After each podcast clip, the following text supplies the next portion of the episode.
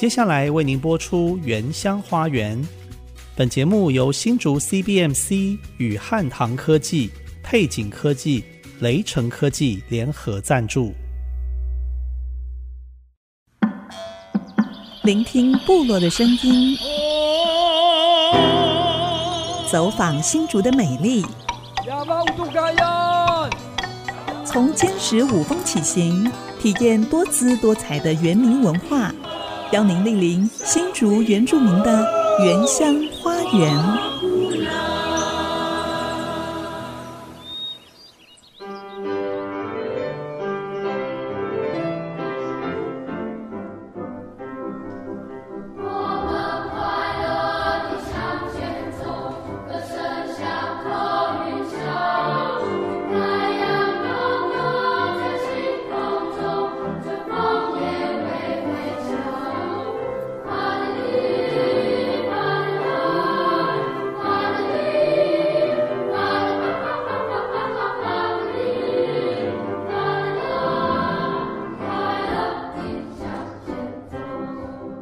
大家好，欢迎收听《原乡花园》节目，我是安迪给怒赖安林，我是皮蛋 Amy 淑荣。现在我们听到的这首歌曲是由新竹县尖石乡嘉兴国小及义兴分校合唱团所演唱的歌曲《快乐的向前走》啊，大家可能很难想象，一个本校不到一百位学生，分校不到二十人的小学校，成立合唱团的第二年。就获得全县童声合唱组的优等奖，而且之后连续几年都得到好成绩。真的，他们甚至在二零一八年还排除万难到维也纳参加第三十一届舒伯特合唱比赛，荣获大会最高荣誉的金质奖。金质奖，哎，对，真的是不简单。嗯，所以我们一定要在山上采访这个传奇的学校。是，嗯。比代，其实嘉兴国小的孩子不只是在音乐上面有亮眼的表现，他们还在艺术舞蹈方面也有很多扎实的课程。嗯，正在雕琢这些孩子的优势天赋。也陆续看到学校所推广的艺术教育，还有民族教育的成果。所以待会儿透过采访学校的两位音乐跟艺术老师，以及嘉兴国小的徐荣春校长，一起来认识这个具有部落特色的山中小学。我们先来听嘉兴国小合唱团三年前在新竹县音乐比赛得到童声合唱特优演唱的歌曲《爸爸耶杜》。爸爸耶杜是什么语啊？这是在非洲使用最多的语言斯瓦西里的歌唱曲。嗯，中文歌名叫做《我们的天赋》哦。这首歌还曾经被提名为第五十三届格莱美奖的最佳器乐编排，还有伴奏奖。这是二零零五年的电子游戏《文明帝国》第四集的主题曲。那这首歌也是格莱美奖第一首被提名的游戏主题曲哦。我们现在就来欣赏这首歌曲。广告过后马上回来。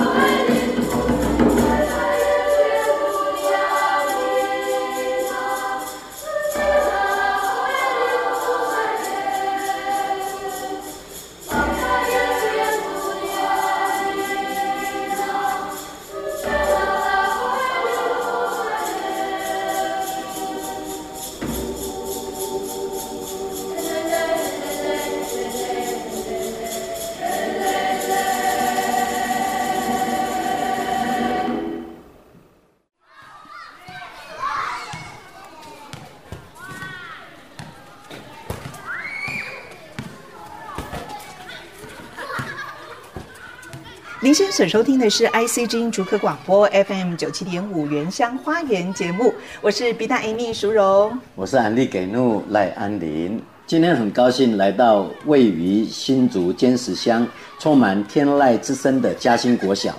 虽然他们不像都市里的几百人、几千人的大学校，他们一到六年级总共不到一百位的学生，却年年在新竹县合唱比赛。得到特优的肯定，更厉害的是，连出国比赛也得到最高的奖项。嘉兴国小合唱团曾经在二零一八年跟二零一九年分别到维也纳跟德国比赛，打败各国强劲的对手。获得金质奖的荣耀，我相信除了孩子们多年辛勤努力的成果，更重要的是他们有充满热忱跟专业的老师陪伴引导，才能够把这块山中的璞玉给雕琢出来。没错，我们要来采访这一位远从彰化北漂来到新竹原乡部落的嘉兴国小的专任老师黄宜佳老师。黄一佳老师你好，呃，大家好。那其实我们合唱团不只有我一位啦，合唱团其实成立大概五六年来，有不少老师都有经历过。因为刚好我是嘉欣本身老师，所以是我并不是配搭的老师。对，但是我我们觉得小朋友不一定要接触同样的指挥，因为指挥只有一个嘛。但是我们其实呃小朋友的曲子很难，所以我们很开心能够有四位。音乐专任哦，音乐这些都是音乐系毕业的老师。那目前的指挥是。我觉得比我更厉害，他是我的大学同学，他是台湾目前蛮有名的男中音声乐家。我有看到他在去年的时候带领学生是拿到竹县，也是特优奖，对，难怪会得奖。对，那我们出国比赛的时候是由张正英老师，就是也是指挥带领的大家。但是这个过程其实我们有很多个伙伴，也都是在学校服务的音乐老师。嗯，我们学校很开心能够有很多一起奋斗的音乐伙伴。相较其他学。学校合唱团可能是学校精挑细选的佼佼者，训练后再代表学校参加比赛。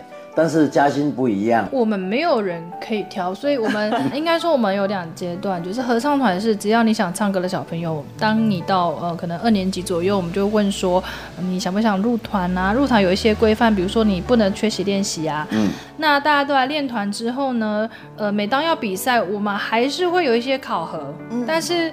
基本上，相较于外面的学校还要甄选才能入团，我们学校是不需要甄选，只要你想唱歌，你就来我们合唱团练唱，也不会给学生学生说，我只要来我就有机会得到，比如说上台的奖励什么，就是还是要给他一个考核，让他知道说，哎，我必须要努力，我才可以得到应有的成就，而不是不劳而获这样子。但是基本上他的入门已经是不用挑选了，对，所以我们要教蛮不容易的，因为我们没有挑生意，什么都没挑，不不会唱的也来。呃、不会看谱的也来，不会看谱的也来，什么都来，然后有的就重新开始。那 所以大家起点是一样的。嗯，不过嘉兴国小哦，其实短短成团不到几年的时间，就有这么好的成绩哦。我相信一定有脱颖而出制胜的关键。你觉得关键是在什么呢？呃，比如说我们大概两年内就带他们出去比赛，那其实就像前面讲，我们的伙伴一直以来都不只有一两位。就是至少会三位，甚至是还邀请各校呃，比如说擅长音乐来协助。这是其中一个，就是我们的伙伴蛮多的，然后对学生的学习都算非常的用心，所以等于是以比较精实的老师去指导比较少的学生。毕竟一个老师教太多学生不一定成效好，那老师变多了，学生一样的人数，老师就可以仔细去听，然后老师分工合作。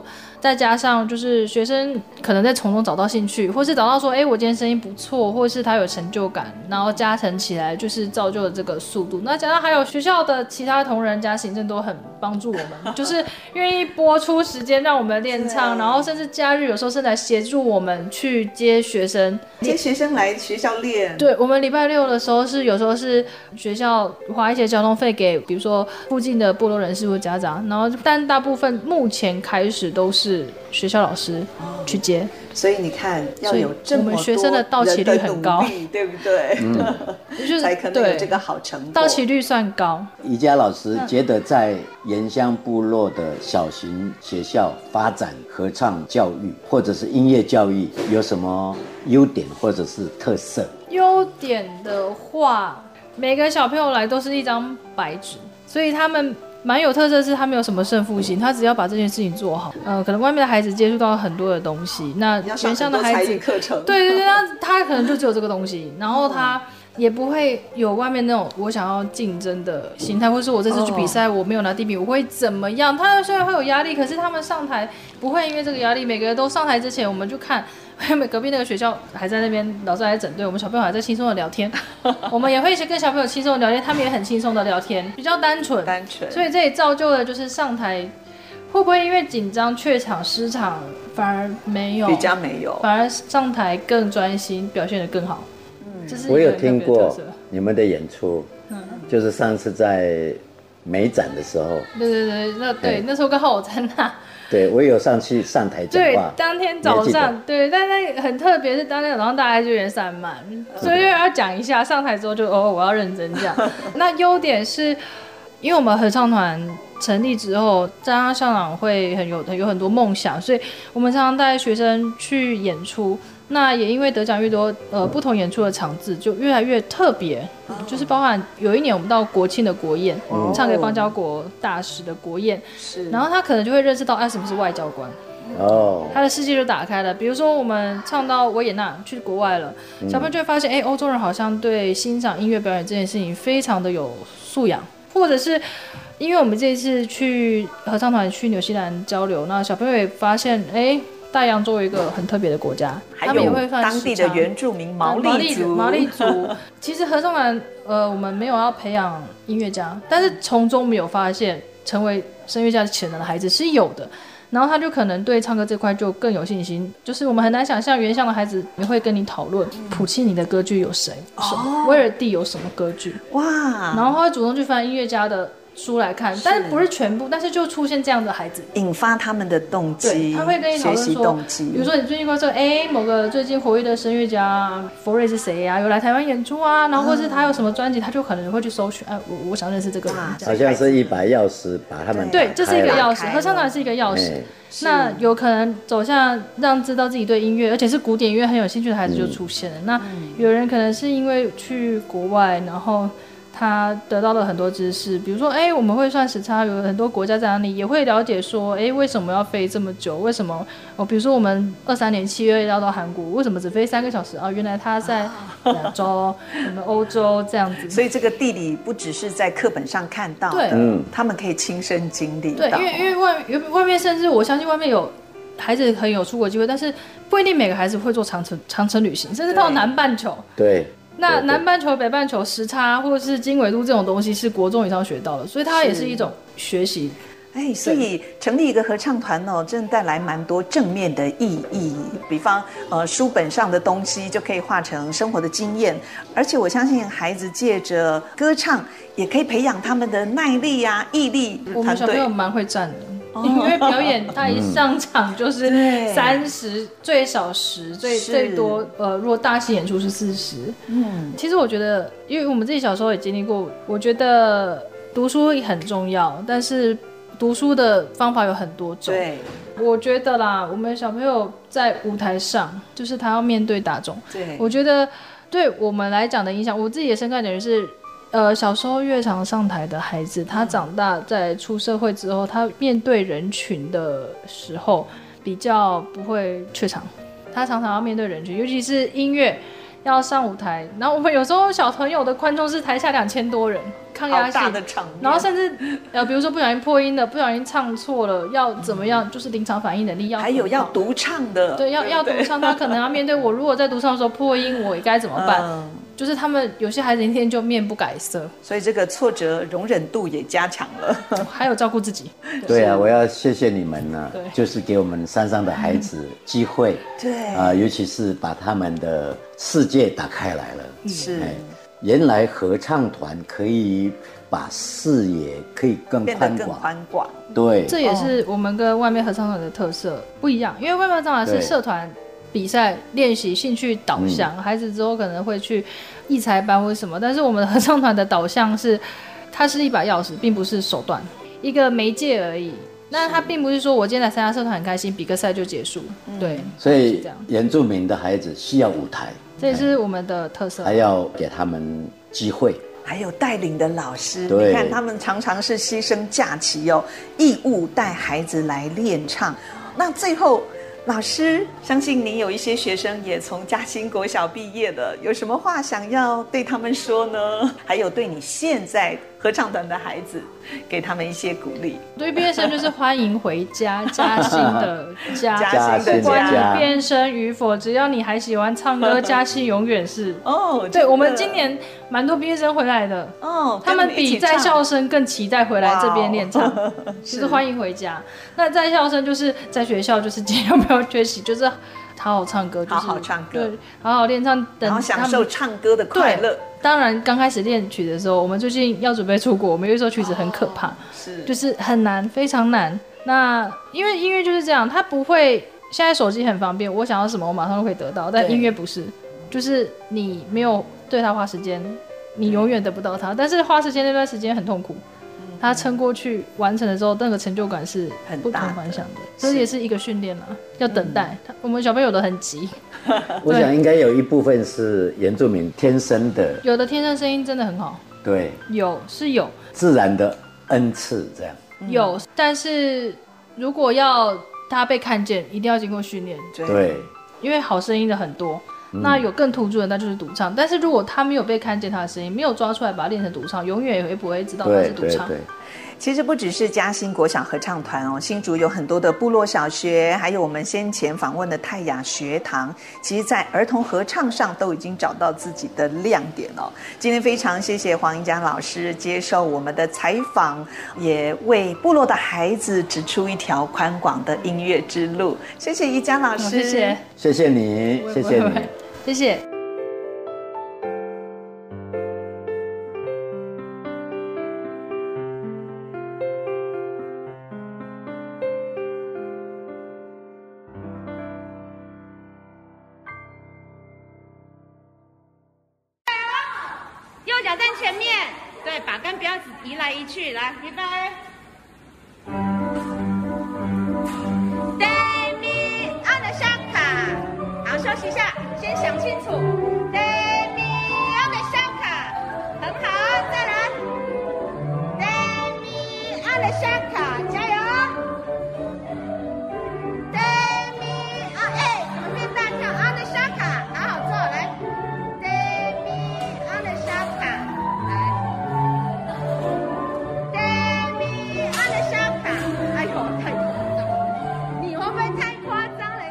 欢迎回到《原乡花园》节目，我是安迪给怒赖安林，我是 B 站 Amy 淑荣。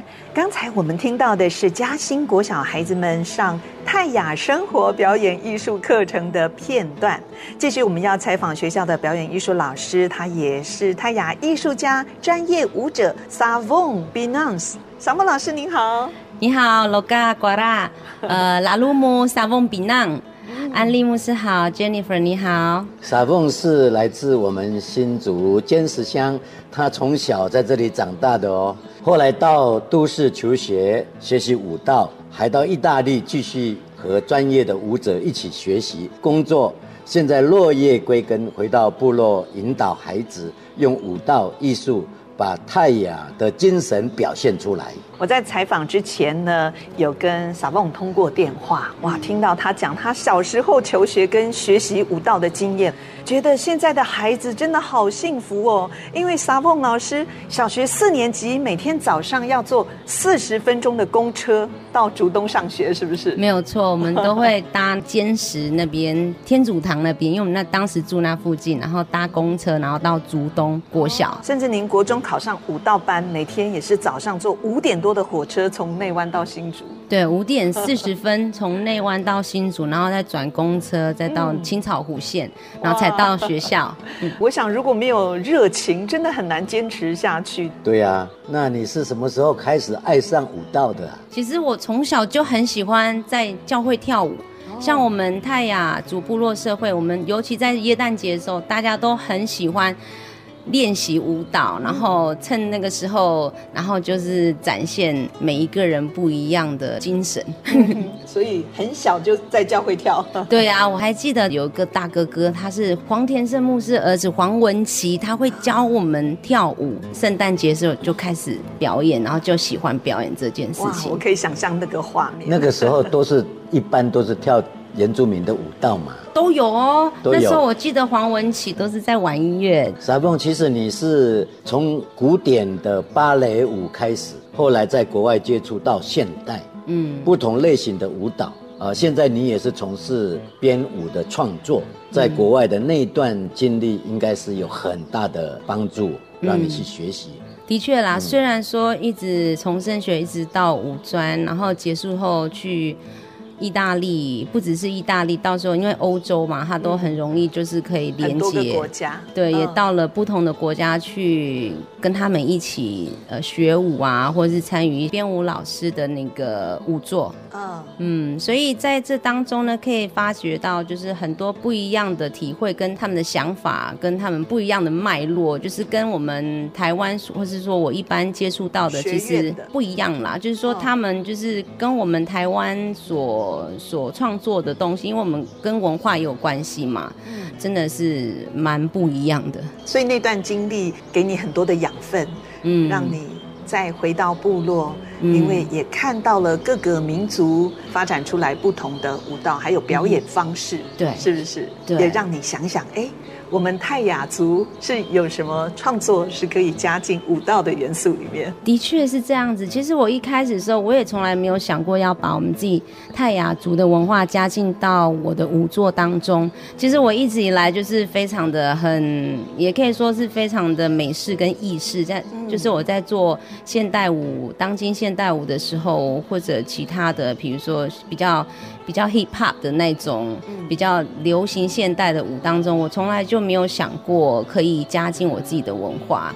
但为什么会把它加进这个历程呢？也是一开始呢，我在创作的时候，我也不晓得，我就很喜欢玩那个剪接音乐的那个软体。那我就不知，我就听到一些音乐，然后我就很想把它放在一起。我只是玩一玩而已。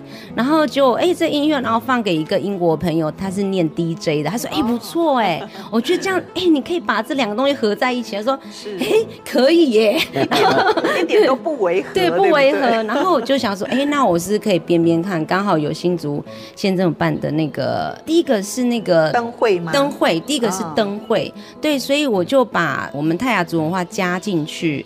然后第二次是比较大型，是整出舞剧的。那时候我们是受到新竹市政府的那个舞蹈节的邀请，他当时是邀请呃新竹市当时有个五次方的舞蹈工作室，那当时我在那边教课，所以他就说，哎，呃，傻峰老师可不可以请你帮我？就是创作，对，创作一支舞剧，长达五十分钟，对对，差不多五十分钟。我还把它缩减，本来要一个小时，就是尽量就是因为我们时间很短暂，所以当时呢，我因为我老公是美国人，所以我们有很多朋友，他们也是在玩音乐，所以我们就想说，哎，为什么我们不把这个音乐把它就是 live 就在现场？哇，所以他们有现场的乐手跟歌手哦，对，然后有大提琴，然后有贝斯手，有吉他手，然后还有鼓。手，然后他们就一起就在台上，他们的音乐就现场放，然后我们就现场跳。对，大部分是这样，也有一点是没有的，就有有一点是直接是音乐放出来的。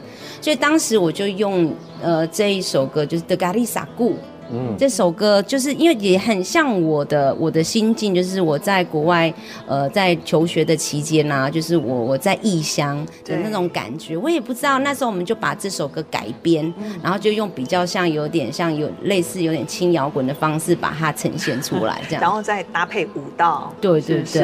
哎，刚才那首歌，安妮牧师可以翻译一下。呃，其实它的名字应该叫《回家》，就是回家哦。对。他说：“我们只不过是一个客旅，啊，然后来到这个世上来。是，他心中有一个向往，就是要回到永恒的家。这样。嗯，哪一天我们要请山光教会诗班？不用，我现在跟他就一起一起唱了。可以吗？我不知道歌词记不记起来，我 我配合牧师。好，这也是我的心。可以的话，你就把它收录，你把它收录起来。哎，然后我来学。对，如果不行的话，我们再说。” kalisaku babau cingwana gilis kerja ilunganmu semuanya saku oh lankayal unga chimkhan ru in la langi san te ho sa ku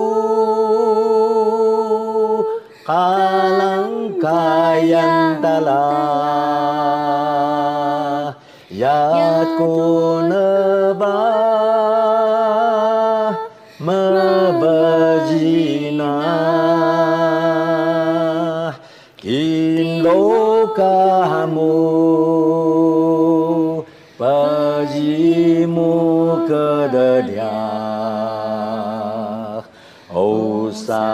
Samaku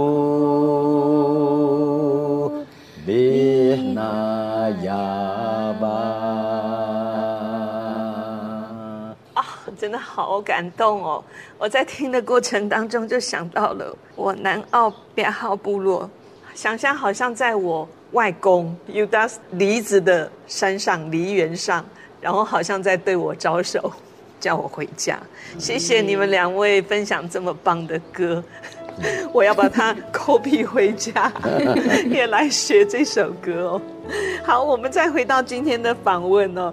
呃，我知道小凤老师在舞蹈上哦，特别在民族舞蹈上，现在有越来越多自己的创作跟想法。嗯、有人说我们泰雅族在舞蹈上并不突出，不像阿美族这样的丰富。那您觉得呢？的确啦，因为我们真的是。比较会唱歌，我们比较多不同的歌谣，我发觉是。然后在舞蹈上面，我们的确没有像阿美族他们那么会表达，嗯、哦，然后他们的那么的团结，对。然后我记得我们部落，好像大家都比较喜欢分开住，哦，嗯、大家都比较自主性比较强。哎，会不会也跟地理环境有关系？我们是住在山上啊，还跟那个民族性有关系。嗯，因为他们有叫做青年会所。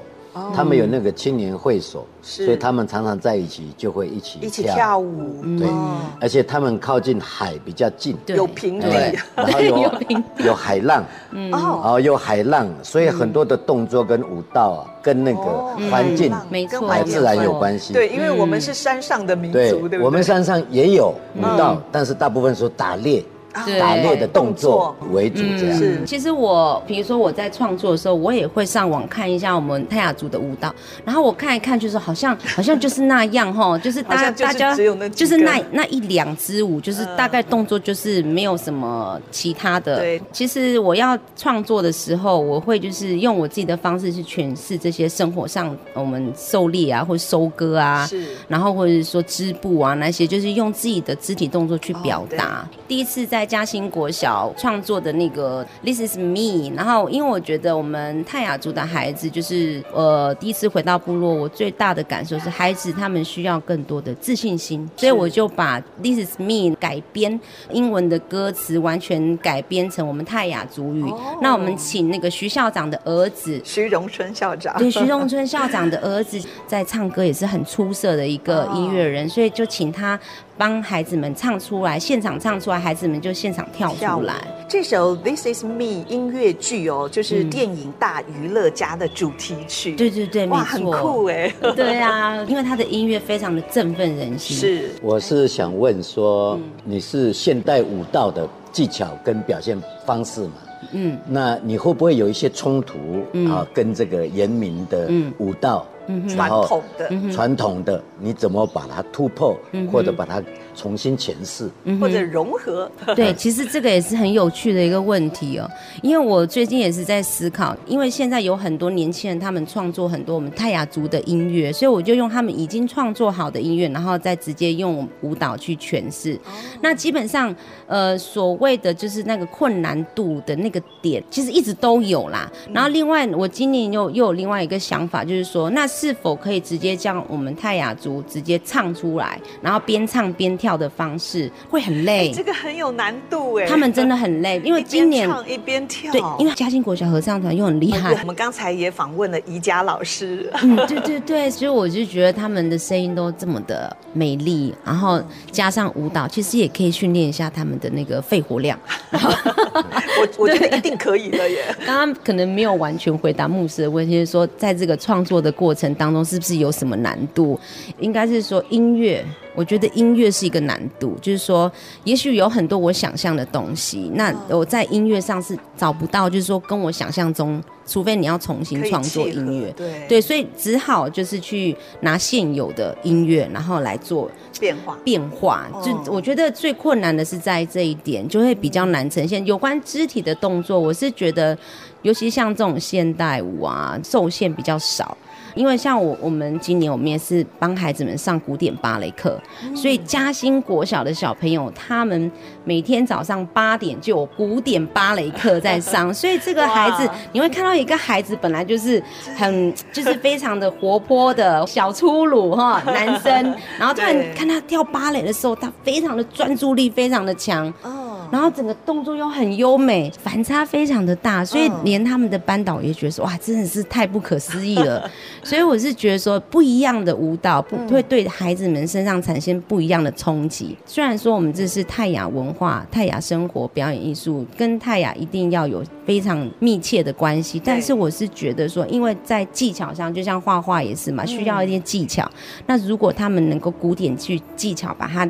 把它练得比较，你会发觉他们跳就是原住民舞蹈的时候特别优雅。啊，就不一样。嗯，嗯，我问这个问题啊，我也是一个创作者，嗯，也是面对传统跟现代的那个冲突。对，我是觉得传统有它的一个历史的价值，嗯，时间性的价值。对，啊，但是现在过了几百年，已经完全都活在当下的时候，嗯，那传统可能不适用了。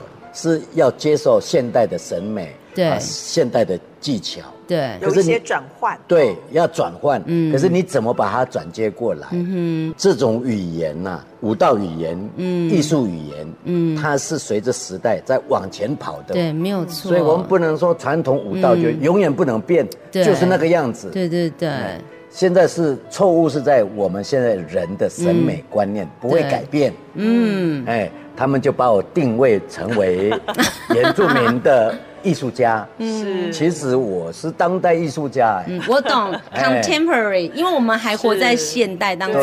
我们现在的艺术要等我们已经离开了之后，是，然后我们的后人说，哦，他会再帮我们再定义。对。对。对，所以我们现在都是活在当下的。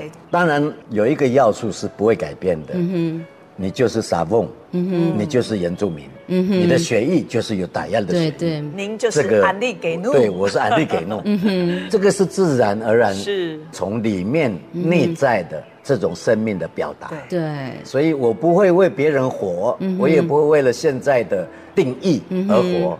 啊，我就是为我自己活。好，其实去年暑假呢，撒峰老师也曾经受邀到国立台湾史前文化博物馆演讲。你说了一句话，我觉得很棒。你说没有任何一件事比维持我们的文化还要重要。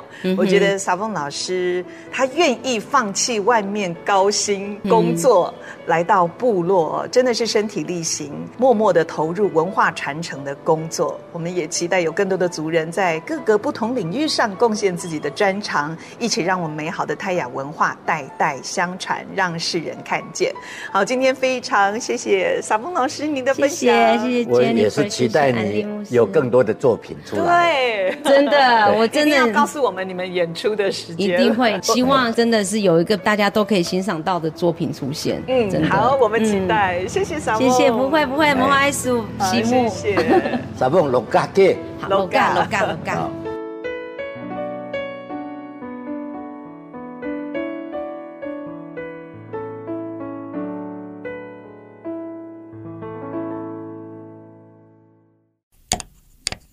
哎，这个好像坏了。哪里坏？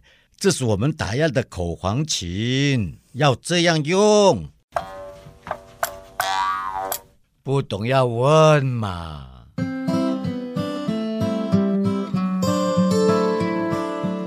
在布农族的祭典当中，有所谓的打耳祭，就是打击的打，耳朵的耳，听起来好像要打耳朵一样，很有趣哦。这个祭典是跟耳朵有关系的吗？布农族的打耳祭是一年当中最大的祭典活动，大约在四五月小米除草季之后。这个重要的祭典有着薪火相传、教育、竞技、团结等等重要意义。祭典之前的准备工作非常的繁复，像是祭典前，部落的男子需要上山打猎，妇女也开始酿制小米酒。猎人在祭典前一天下午回家。下山前会从山顶上对空鸣枪，然后一路大声齐唱或轮唱，通知部落的人。打耳祭当天清晨鸡叫的时候，猎人们就会带着自己的猎具到祭司家集合，举行祭枪仪式，祈求猎物都会被这些枪捕获，也为猎人祈福平安大丰收。祭祀之后，部落的人们到射耳场集合。长老和孩童以及成年男子会陆续拉弓放箭，射向预先准备的野兽耳朵。这也是为什么叫打耳祭。生耳仪式之后，长老会将肉分给男孩们，并且揉吹他们的耳朵，祈祷他们可以成为布农族的神射手。这个动作也有驱邪祈福的意义。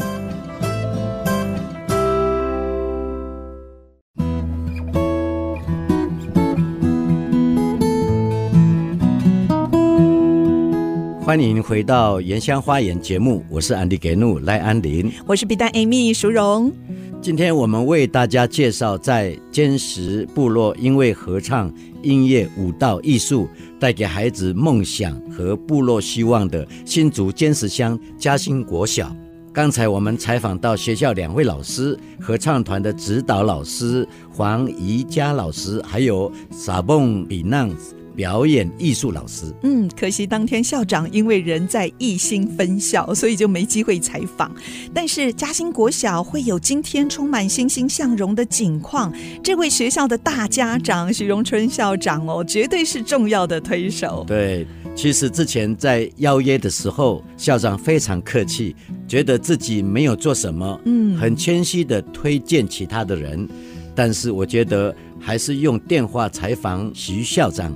跟我们聊一聊他在嘉兴陪伴小孩子的点点滴滴的心得，我们一起来听校长的分享。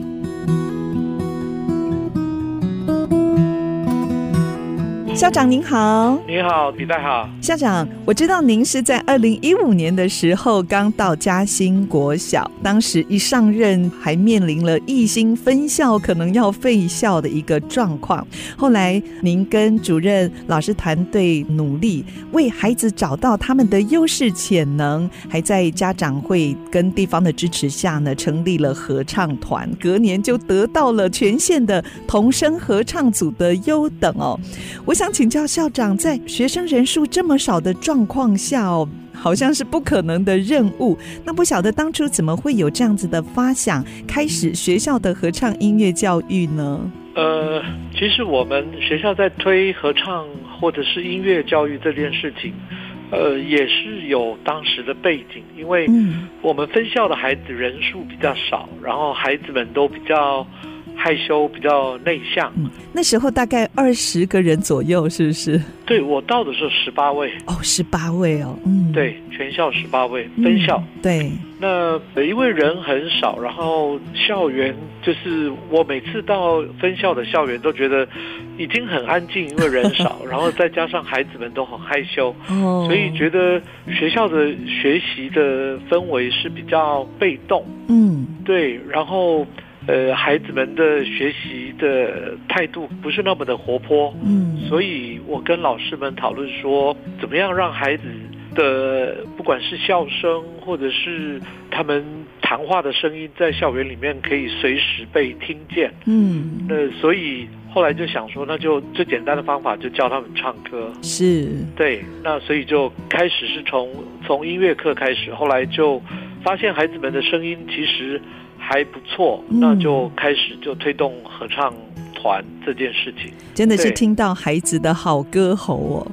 那您刚才说希望校园可以充满孩子的谈话声、笑声哦。我刚才跟安妮牧师就在嘉兴国小，我们听到了虽然放学时间，可是在操场上孩子打球、羽球以及玩耍的声音，就像您刚才所说的是充满着笑声的，是很活泼的。对，不过就是我在分校先成立合唱团，那哦是在分校先成立的，对，然后但是事实上，呃，因为本校的人比较多，那呃本校有另外的问题，那其实分校成立合唱团的同时，我也希望在本校也能成立合唱团，哦，那但是因为本校的孩子比较特别好动，而不是比较是特别好动，非常好动，对，非常好动，那。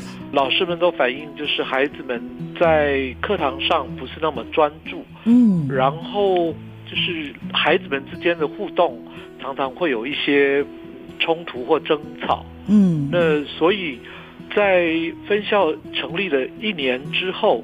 本校的老师们看到分校的孩子的怎么讲，就是一些变化。嗯，那所以本校的老师就觉得说，本校的孩子也应该要成立合唱团。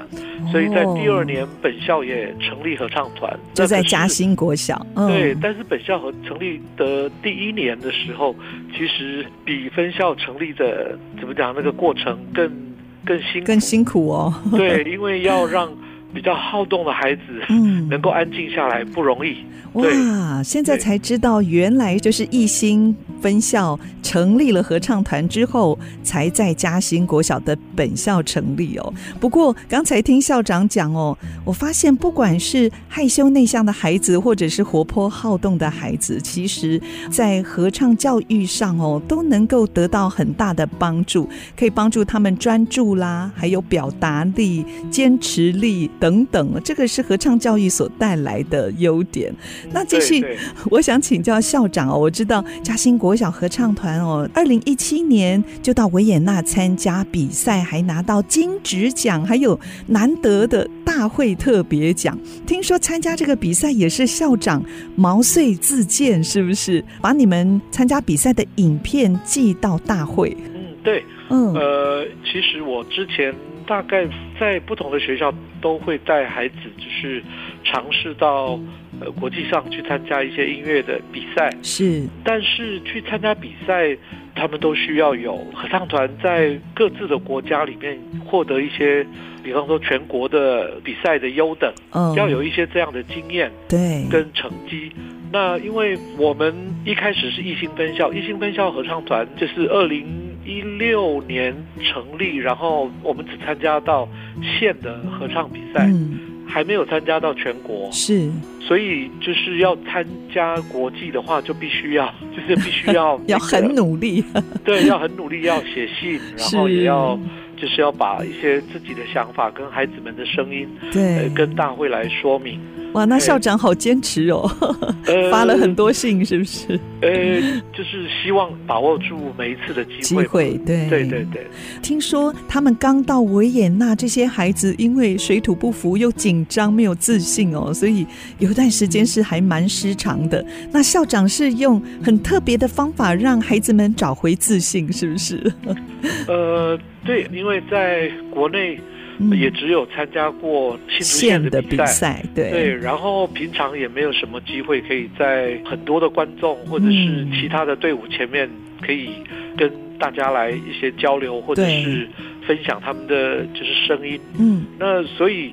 我们到维也纳大概离比赛还有两三天的时间，其实就让孩子们就是在街头啊，或者是在车站啊，呃，去做一些闪唱。其实孩子很单纯，就是他们虽然会紧张，就是跟他们说，就是只要把眼神专注在指挥的，就是眼睛，哦、对，然后跟着老师，然后老师会提词嘛，呵呵。对，其实就跟着老师。那孩子们第一次闪唱还有一点点害羞，可是、嗯、呃多几次，其实孩子就会开始大方，然后也不会在意。是、呃，就是来来往往，到底是人多人少，人有没有停下来？嗯、对孩子来说，这就会有两三次的经验，他们就不会在乎这些事。他们就专注在歌唱上哦，把他们所练的好歌跟观众朋友来分享，所以在这个大会当中就展现了精湛的歌声，还拿下了金质奖。对，事实上，因为我们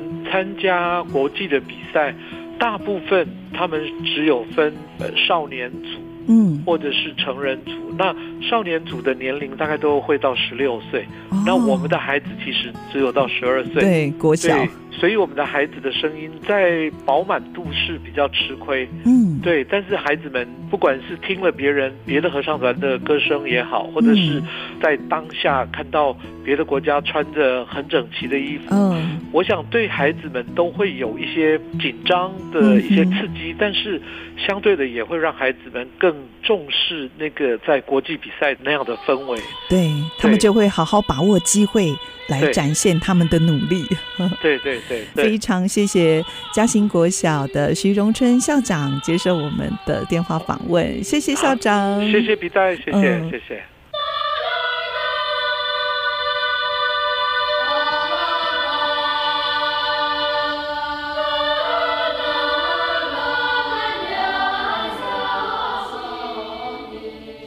刚刚听了徐校长的分享。我觉得部落的学校，不管在音乐教育，或是艺术、舞蹈、文化，还有基础课程上，其实老师们最重视的。就是用教育带来改变的力量。嗯，之前撒蹦老师也曾经跟我说，校长一直以来都不是以参加比赛当做是努力的目标。